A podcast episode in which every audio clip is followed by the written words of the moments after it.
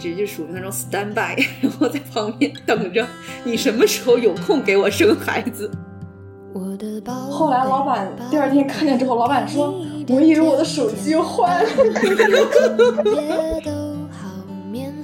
然后他之前就是几几乎他就跟我说：“你放心吧，你负责生，我负责养。”天哪！你们家这么卷，这是海淀爸爸干的事儿啊！我回家晚了，我心想他爸都不愧疚我，愧疚啥？呃，也没有什么平衡不平衡的，就像我们刚才讨论的一样，所以就遵从本心，做你最想去做的事情就行了。大家好，我是雅贤。就在我们上期播客发布的那一天啊，我收到了一个噩耗，就是因为疫情的原因啊，幼儿园开学又推迟了。这意味着我又要分出大量的精力来跟我家娃在家做做斗争了。啊，然后呢，我就自然而然的想到了今天的主题。像我这样既有科研压力，又承担着大量带娃工作的妈妈们，在疫情期间过得怎么样呢？啊，两个人选马上就浮现在我脑海里，一个是我的好朋友，清华大学优秀博士后葛继湾，另一个呢是发表了无数 CNS 的生科院副研究员啊潘孝静。他们俩呢都既是母亲，又同时是科研工作中的佼佼者，所以我特别想跟他们聊一聊，看看他们是不是跟我啊一样。啊，在这段特殊的时间里头，也有着各种犹豫和挣扎。但是因为我们都太忙了，所以约了一个多星期，才终于找到一个大家都有空的下午。啊，整个聊天过程呢都非常酣畅，还没来得及把所有的话题都 cover，机湾的电脑就没电了，所以到最后他也没能跟我们说上再见。也因为我们聊的内容太多了，所以我把整期的音频啊剪成了上下两集。呃，先说说我跟他们聊天的体会吧。我从季湾和孝敬身上感受到最多的呢，其实就可以用两个字概括，那就是勇气。我们其实聊了很多内容啊，包括做母亲的决定啊，养育的疲惫，伴侣在家庭中扮演的角色，疫情对科研的影响啊，还有呢对工作和家庭之间的抉择。虽然我们一起吐槽小孩和队友，但是我没有从他们的语气中感感受到太多的那种啊纠结和焦虑。反而呢，特别特别佩服他们面对问题时候的乐观和笃定。无论是对队友还是家庭中的其他成员，他们都充满了信任。呃，录完节目呢，我一边剪辑一边思考这期节目的听众是谁。后来发现，我们这期节目真的是适合所有人。如果你跟我们一样是妈妈呢，那你一定能从我们的经历中找到共鸣。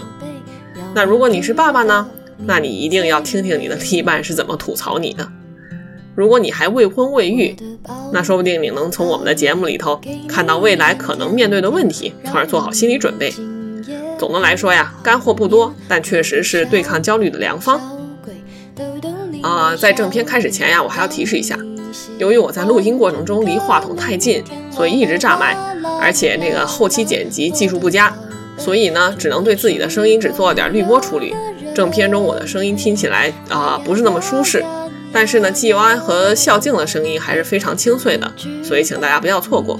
也欢迎在评论区点赞和留言，好吧？我们这就开始吧。呃，大家好，我叫潘孝静，我是这个清华大学生命学院的副研究员，然后我的小孩现在是呃两岁半，然后正处于那个 terrible two 的这个 转型阶段，对。嗯，好的。那大家好，我是葛继湾，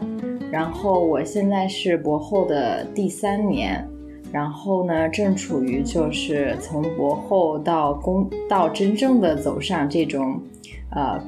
比较社会的这种工作的这种啊时间点上。然后我们家孩子呢，现在是一岁半，然后我觉得呢，他现在是处于一个，啊，反正到目前为止，我觉得是最最可爱。最最乖巧的时候，对，嗯，反正还是我觉得，我觉得还是挺可爱的。每天看他看见他的时候呢，就会觉得，哇，我生的宝宝怎么这么可爱？呃，我觉得好像包括我跟周围的很多就是同事聊天，就感觉就是，呃，我们在读博或者说做博后的时候，感觉想做出这个生育的决定还挺难的。然后很多人都会觉得，哎呀，没有时间呀，然后那样我要做实验呀，然后我生了小孩没有时间带呀，就是，嗯，你们俩是怎么做出这个生育的决定的呢？要不我先说吧，我当时其实我一直是处于那种啊，就是对自己的这个规划其实不是特别好的这种状态，所以我一直都没有觉得啊，就是这个时间或者是哪个时间会是一个特别合适的生孩子的时候。但是呢，后来因为其实我老公，我老公就跟我不太一样，他就属于比较理性，或者是会去提前规划，所以他当时就觉得啊，我们是得考虑一下这件事情了，并且呢，当时正好是赶到了疫情，就是我们也进不了实验室，然后整个就是在家里一直，他就觉得其实这是一个，这是一个对，这是一个很好的一个机会，反正你也做不了实验。然后，并且其实我们当时是计划出国，然后他就说：“你看啊，这个时间如果算下来之后呢，可能是正好我们可以到出国，等你正正好到时候完全的就是这种定下来之后，你就可以进入这个这个正常的这种实验的状态了，就不会因为这个耽误太多，所以我们就把它提上了日程，就是这么简单。对。然后你觉得他说的很有道理是吗？就是怎么说呢？其实，呃，呃，有道理还是有的，否则也不会说服我。然后，另外呢，我觉得其实有些事情就是需要有一个人去做一下助推，或者是就是很很多时候，比如说你去哪个食堂吃饭，其实都无所谓啦。其实哪个食食堂可能都很不错，但就是你很难去做一些决定。然后有一些人呢，他可能就有比较清晰的这个选择。然后我觉得其实。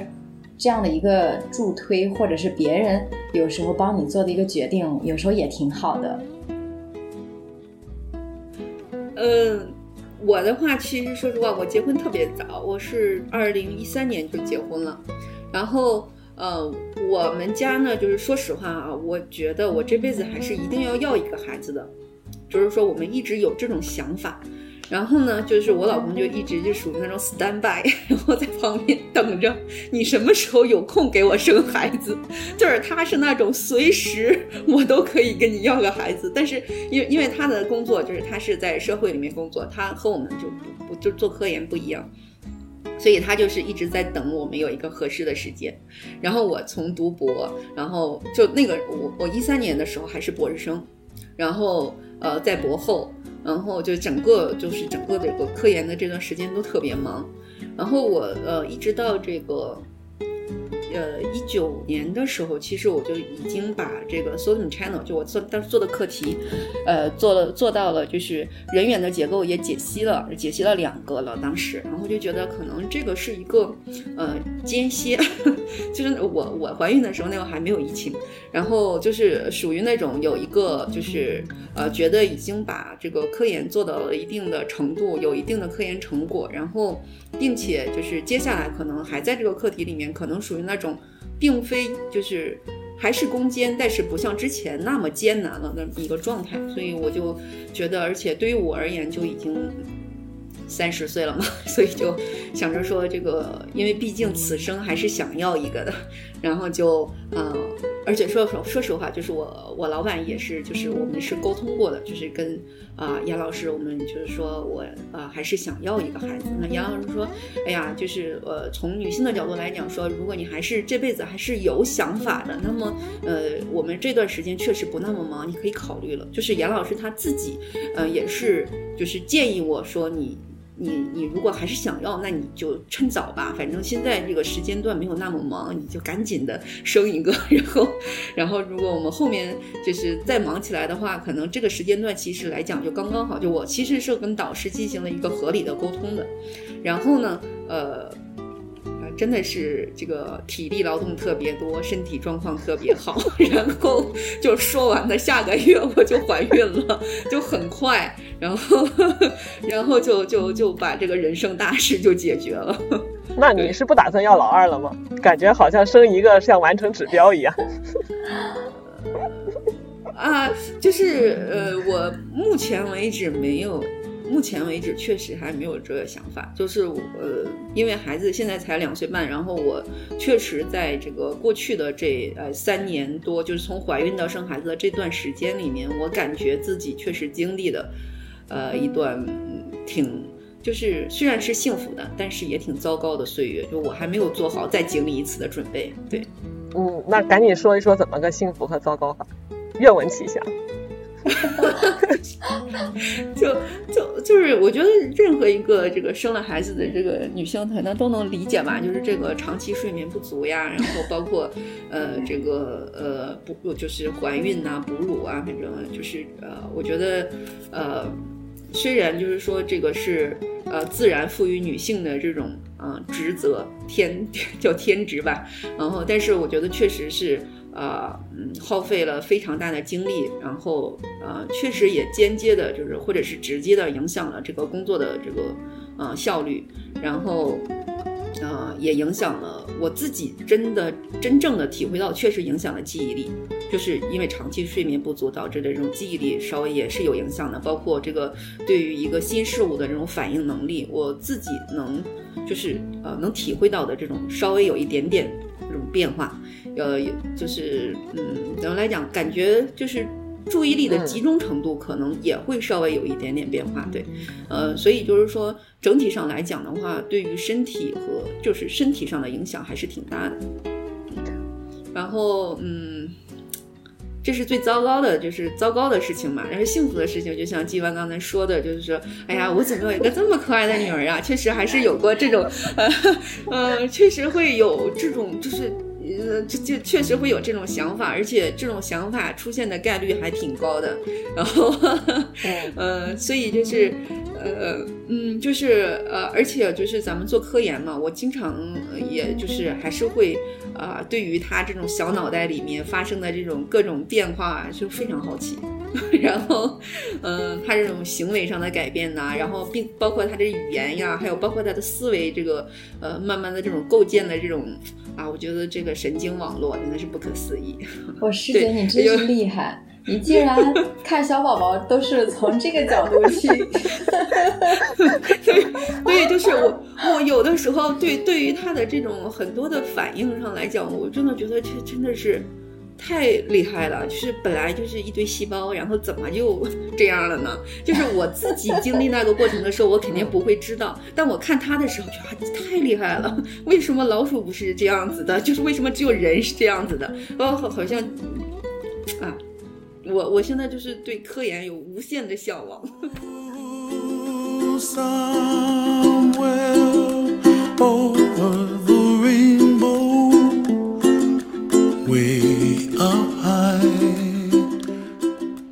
我要小孩的时候，我不敢跟我的导师说，然后我就什么都没说，然后 一直到就是就一般一般咱们不都说三个月，就是没有到就就是这个三个月是比较保险的时间嘛。然后当时那天我鼓起特别大的勇气，然后我跟我老板说说那个老板，我要告我要告诉一个你一个 news，然后我我老板当时神情就特别紧张，你知道吧？还以为我要 quit 了吧？可能，然后那，然后我就说，我说这个，我说我，我说我怀孕了，然后那个三个月了，然后他就特别惊讶，你知道吧？然后我老板是个，也是个，也是个呃女老师，然后呢，他就给了我一个特别大的拥抱，然后跟我说那个恭喜你，然后就是，其实就是感觉他就是发自心底的开心，你知道吧？然后我就我就想哦，原来我这个把我小老板想的太狭隘了，你知道吧？我感觉他其实对就这件事情，他其实是真的挺祝福我的。嗯，其实其实我当时这个就是怀完怀孕之后，然后我跟老板说的时候也挺有趣的，就是正好当时就是我跟我们实验室另外一个师妹，其实我们俩怀孕的时间是差不太多的，就是我们俩先后 都给。那个王老师发了微信说啊，我们应该是就说我应该是怀孕了，什么什么多长时间了？然后我们俩可能是可能就是今天晚上还有明天早晨这样的时间，我们俩没有约啊，我们俩相互也不知道彼此怀孕，然后就给他发了微信，然后后来老板第二天看见之后，老板说。我以为我的手机坏了，他说怎么这么巧，然后怎么回事？然后后来他就打电话过来确认，然后，然后，于是他就一确认，等确认我们确实说是的之后，他就一直在那儿笑。我就觉得这个事情也挺有趣的。我我在想，两个两实验室，一个实验室里面两个得力干将都怀孕了，对一个老板而言，到底是一个什么样的事情？是的，是的，反正还挺有趣的这件事儿，感觉。嗯。我其实王老师对这件事情的话，还是就是就是他他一直觉得可能就是。博后可能到了这个年龄，在他的概念里也是可能到了这个阶段，所以他没有，他只是同时收到两个，觉得有点神奇，怎么会这么巧？但是没有觉得说啊特别意外，或者是。怎么在这么关键的一个点上，你们俩同时都 对？而且其实我们怀孕的前期，可能其实对实验影响不是特别的大。就我可能还相对影响大一些，就是我孕房很严重，所以当时就不太舒服。对，但其实整体对实验的影响不太大。而且我们俩其实一直也是到就是生产之前，可能。临生产还有几天的时候，我们俩才从实验室走，就是也不是说我们非要干到这个时候，就是觉得身体就是 OK，很状态很好，就觉得不希望一直在那坐着或者是等待着，就希望对，就是比较以以以一个比较普通的这种方式去过完最后的这这这几天到对到生产，所以其实我们俩也一直是就是呃就是坚持在一线，虽然有的时候不会做那种特别重的实验，对。所以觉得其实就是对中后期觉得其实还是挺愉快的，没有觉得特别的劳累啊这种的。对，我那会儿也是，我我我们家娃是二二十六二二十五，我是二十五号住院，他是二十六号出生的，我二十四号还在开会。然后二十四号的夜里，我还在各种发邮件、回邮件，然后然后准备住院，然后然后因为二十四号那天发了一堆邮件，然后所以二十五号那天，即便我住院了，我也得把电脑带到医院去回邮件，然后反正就是没有。就是没有没有，因为我当时是剖，然后所以就是我住院的时候也没有任何疼痛，就是我是那种就是医医生要求我住院，我就进进去住院。但是那一天我除了不能吃饭以外，我一大其他一切正常。对，所以就就是确实没有觉得耽误什么事儿，就怀孕的时候确实没有耽误。对，但是我觉得生完以后其实才是噩梦的开始，怀孕什么的都是小事儿。在那个生在生产之前啊，其实很多人都跟我说，包括我有一些朋友比我早生的都说过，其实怀孕的时候是最轻松的，然后你一定要做好心理准备，然后生完以后你会很累的，然后但是你知道有点像什么感觉吗？就是，呃，我已经拿到了 protocol，就是我已经知道我已经知道我这个实验将会是什么样子，我每一步应该怎么做，但是等自己真的做的时候，那个体会和你看 protocol 的体会。完全不一样。我们家娃昨天一点才睡觉。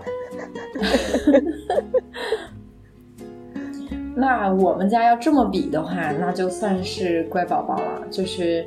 他一般，我可能带他睡的话，之前就是春天不太热的时候哈，九点半之前一般就能睡了。但是现在最近几天太热了，然后就大概在十点前能睡着。对。然后现在的话，半夜要哼哼一两次吧，对。但是我觉得最难带的时候是几个月的时候，是五月到八月这段时间，就是每晚都要一直醒，我要起来一直喂，然后就觉得很累。就到现在，我觉得就好很多了，他自己睡觉已经相对就是比较稳定的那种了。嗯呃，我们家我们家娃现在两岁半，不，他是两岁七个月，马上七个月。就是在过去的这段时间里面啊，最艰难的时候，就一个晚上可能要起来四到五次，然后呃，可能呃就是夜奶，就是最艰难的那段时间里面要起四到五次，然后后面他，而且他这个不是小的时候，他是维持了很长一段时间。然后再接下来的时候，就是他到目前为止两岁七个月了，他还要喝一次夜奶。然后那个呃晚上的话，他就比如说他可能呃今天白天他睡了而且他有起床气，他白天如果睡了两个小时，他没睡好，你把他弄起来之后，他起床气特别重，发脾气、哭闹不止，然后 爷爷奶奶就不敢把他叫起床，然后就只好让他睡，睡够了他就起来，然后他就没事儿了。然后，但是他你如果让他睡够了，他很有可能夜里十一二点钟都不睡，然后像像昨天晚上他就熬到了一点。然后我们就得陪熬，然后他中间他再夜醒一次，对吧？然后你整个的这个状态就会稍微就是大人的这个状态就会受影响，因为第二毕竟第二天早上你得起来上班呀，对吧？其实怎么说呢？其实之前生之前有听过说啊，那个生孩子的过程很很很就是很很疼，生完之后很累，但其实。这种感觉呢，都只是这么说，真正自己体会的时候，还是觉得真的是就是就是这种体会，就是变得更加的真切。然后，其实我觉得是没有办法做好心理预期的，因为你没有办法去。那么真切的去想象出来，你真的每天都不睡觉，你是什么样子，或者是你每天都睡眠特别不足，你是什么样子？所以我觉得这个心理准备，我觉得我做的不够。就是真正遇到睡眠不足的时候，我还是会，就是我不会说哦，本来就是这样子的，我我就是这样一个状态，我很好的接受。我我没有做到，我觉得我我还是有点就是睡不好觉，就可能情绪呀，或者有些地方就做的不是很到位。对，我觉得，我觉得自己这个，我觉得可能也没有办法，就是提前去做充分的这个准备。对，我也觉得是，就是虽然很多人说，但你不经历，你就不知道。嗯嗯，我也我也同意季万的这个就是状态，我也是，就是没有想过会经历这么多，而且确实，嗯呃。就我们家，我不是说嘛，就是一直 stand by 的状态。我老公特别想要一个小孩儿，然后他之前就是几几乎他就跟我说：“你放心吧，你负责生，我负责养。”但是 finally 他就没有办法，你知道吧？就是 这个话真真熟悉。我我对，就是那个，就是你你你你生你你生完了之后，这个这个哺乳期他没有办法替代，对不对？然后然后后来这个包括孩子的这个很多时候他是。想要妈妈的，就是他不是，嗯，就是是爸爸有的时候是替代不了的，所以就是你没有没有办法预期，呃，将来会发生什么样的事情。虽然很多人都告诉你，因为这个社会上的，嗯，至少我觉得会有一半或者一半以上的女性都会经历。呃，生孩怀孩子生生孩子这个过程，然后每个人可能都有他自己的体会，然后大部分的人可能都会告诉你，生完了之后不是那么好带的，就是可能会很累。但你自己不亲身经历，你就不可能知道这里面有多少苦。反正我确实被那句“你来生我来养”的话给给骗了。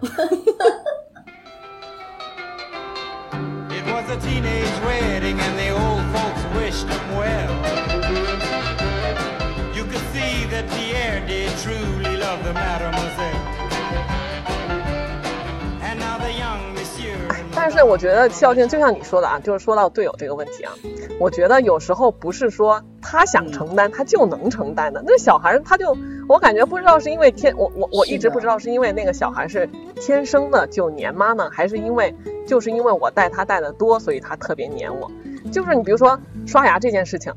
我那老公也可以刷呀，他也愿意刷呀，洗澡他也可以洗啊。但是小孩不让他刷，不让他洗，他一刷牙，我娃嘴就是，嗯嗯，我要妈妈刷，我要妈妈刷。然后这还算好的，洗澡如果我在的话，他就如果爸爸说要给他洗，他他还要闹一通，对吧？那到最后可能闹闹到最后，那还是我给洗。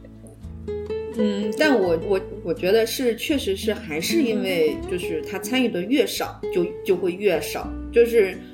嗯，这是一个这是一个也是一个过程，就是说你你越不参与，他就越不要你，你越越不要你，你越不参与，反正到最后那那。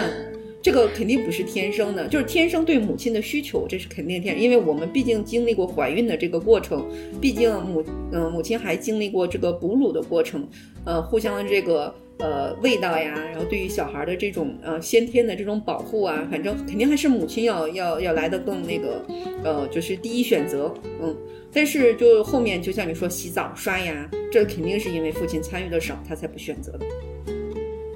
嗯，我们家是爸爸刷牙。洗澡是两个人一起洗，就我们从来没一个人洗过澡，因为他洗头发的时候要横着洗，所以，对对，就是我觉得可能就是你你越让他越不参与，就越不喜欢。这个是呃，这个不是先天，我我从我的角度来看，不是先天的问题。嗯，我不知道，就是像你们家里的就是爸爸，他的这个就是呃，在带孩子的时候，他的这种呃，就是呃，这种手法，或者是这种是不是像妈妈这么温柔？反正我们家这个这位呢，就是怎么说呢？他他就是一个整整一个的大搞笑。然后，然后动作幅度巨大无比，呃，就是，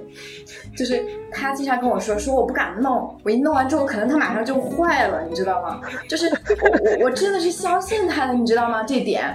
就是他怎么说呢？他每次弄我一下，我感觉我也要散架了。然后，所以他每次一抱孩子，他抱孩子都是这样拖着，你知道吗？不像别人这样抱，他是这样拖着，然后就就是感觉。就是完全，嗯，不在那种细腻爸爸的那种感觉，完全不是一种 style 的。所以他每次想跟小孩互动的时候，小孩也很抗拒。比如说，他说：“来，宝宝让爸爸亲亲，或宝宝你亲亲爸爸。”然后小宝就不亲，然后小宝爸爸怎么说，小宝也不亲。最后再说半天，小宝在那哭了，然后也不亲爸爸。然后我就感觉，就是，但是我像像我老公这种风格呢，感觉就是，不是说，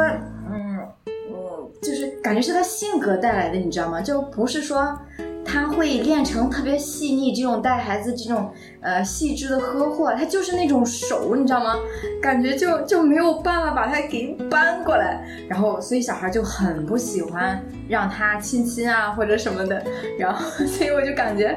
就他很难参与到其中，就是到后来如果说他想参与跟小孩互动，小孩都在抗拒，然后就说他就说爸爸抱，然后宝宝就说妈妈妈妈抱，然后就这个样子。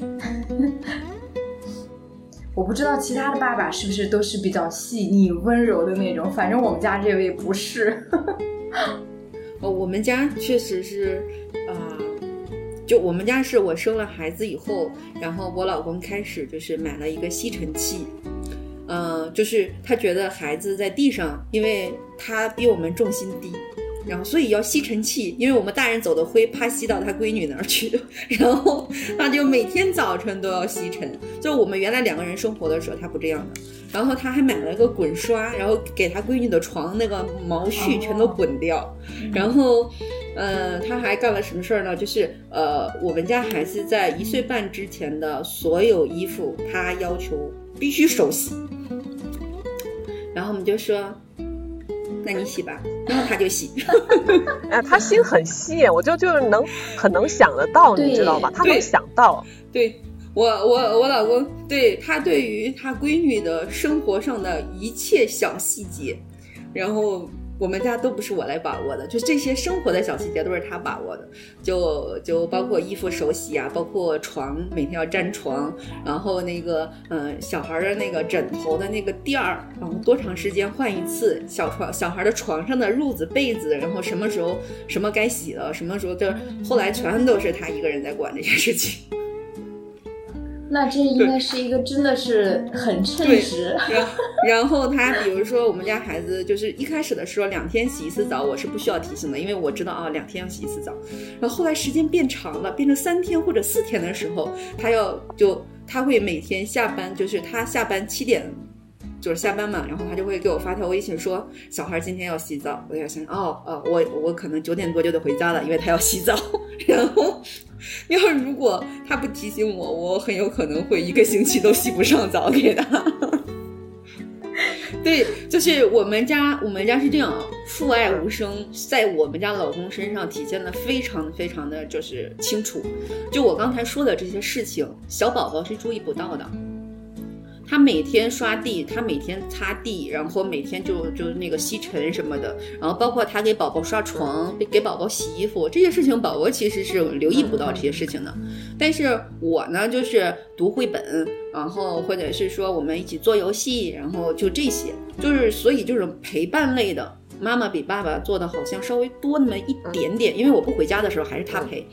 但是就是说，他他做的这些事情，他做的都是这种我细心的在帮宝宝把他的生活一系列的事情解决掉，但是宝宝是注意不到的，嗯，就是我们大人才能注意到这些事情，嗯对，所以是嗯嗯，对我们家这个真的也是父爱无声的，然后这个孝敬夸完她老公，然后我也我也要夸一下，不能总是吐槽吗？万一老公来听怎么办？这个我觉得我老公在这个呃教育方面还是蛮上心的，就是 一年前已经买来了小学小学三年级以前的课本。天哪！你们家这么卷，这是海淀爸爸干的事儿啊！所以我们家有标标准的海海淀鸡爸。那看来每一个家庭还真的挺不一样的。就我们家就完全是相反的一个风格，就是因为我老公也属于那种就是天津人嘛，天津人都挺搞笑的。然后就是呃那个，因为我老公的话就是说，就是天津人他们就是呃就是 就是很很爱吃，对吃跟听相声，然后别的的话。哎，别的都无所谓啦，反正所以小孩儿的话，就我们小孩儿也是就是，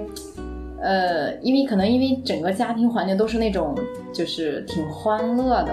然后包括他爸爸还有爷爷奶奶都是那种挺搞笑的人，所以就是小孩儿现在也挺搞笑的，就是就是比如说什么呢？比如说他现在经常说话就。跟他爸爸学，他爸爸经常说，就是像于谦儿那个捧哏，然后就说嚯，然后那小孩儿也经常一个小姑娘在那嚯，然后我心想这可怎么办呢？就 是就是，然后他就小孩的性格其实挺随他爸爸的，他爸爸就是反正不太知道什么叫愁，以及什么叫压力，就是每天都是乐呵呵的。那同时呢，他其其实对自己要求也是就是。就他可能有对自己的要求了，但可能跟我们一就是一般的这种大部分人还不太一样要求。就是反正比如说我可能觉得压力很大的时候，他会觉得这有什么压力的，这有什么好愁的呢？这个慢慢的做不就行了吗？所以就其实他就他们的这种性格对小孩的影响，我觉得其实还挺好的。就是可能小孩在应对压力的时候，对还是可能会比较从容一点。对，其实我觉得，对我，我觉得我老公的这这个点还是很好的，就是挺值得我也去学习学习的。没错，没错，没错。好啦，我们上集的节目就到这里了，下半段的节目会很快跟大家见面的。啊、下期呢我们会聊一聊家庭和工作的取取舍，疫情对我们工作的影响，以及隆重的队友表彰大会，也请大家不要错过。拜拜。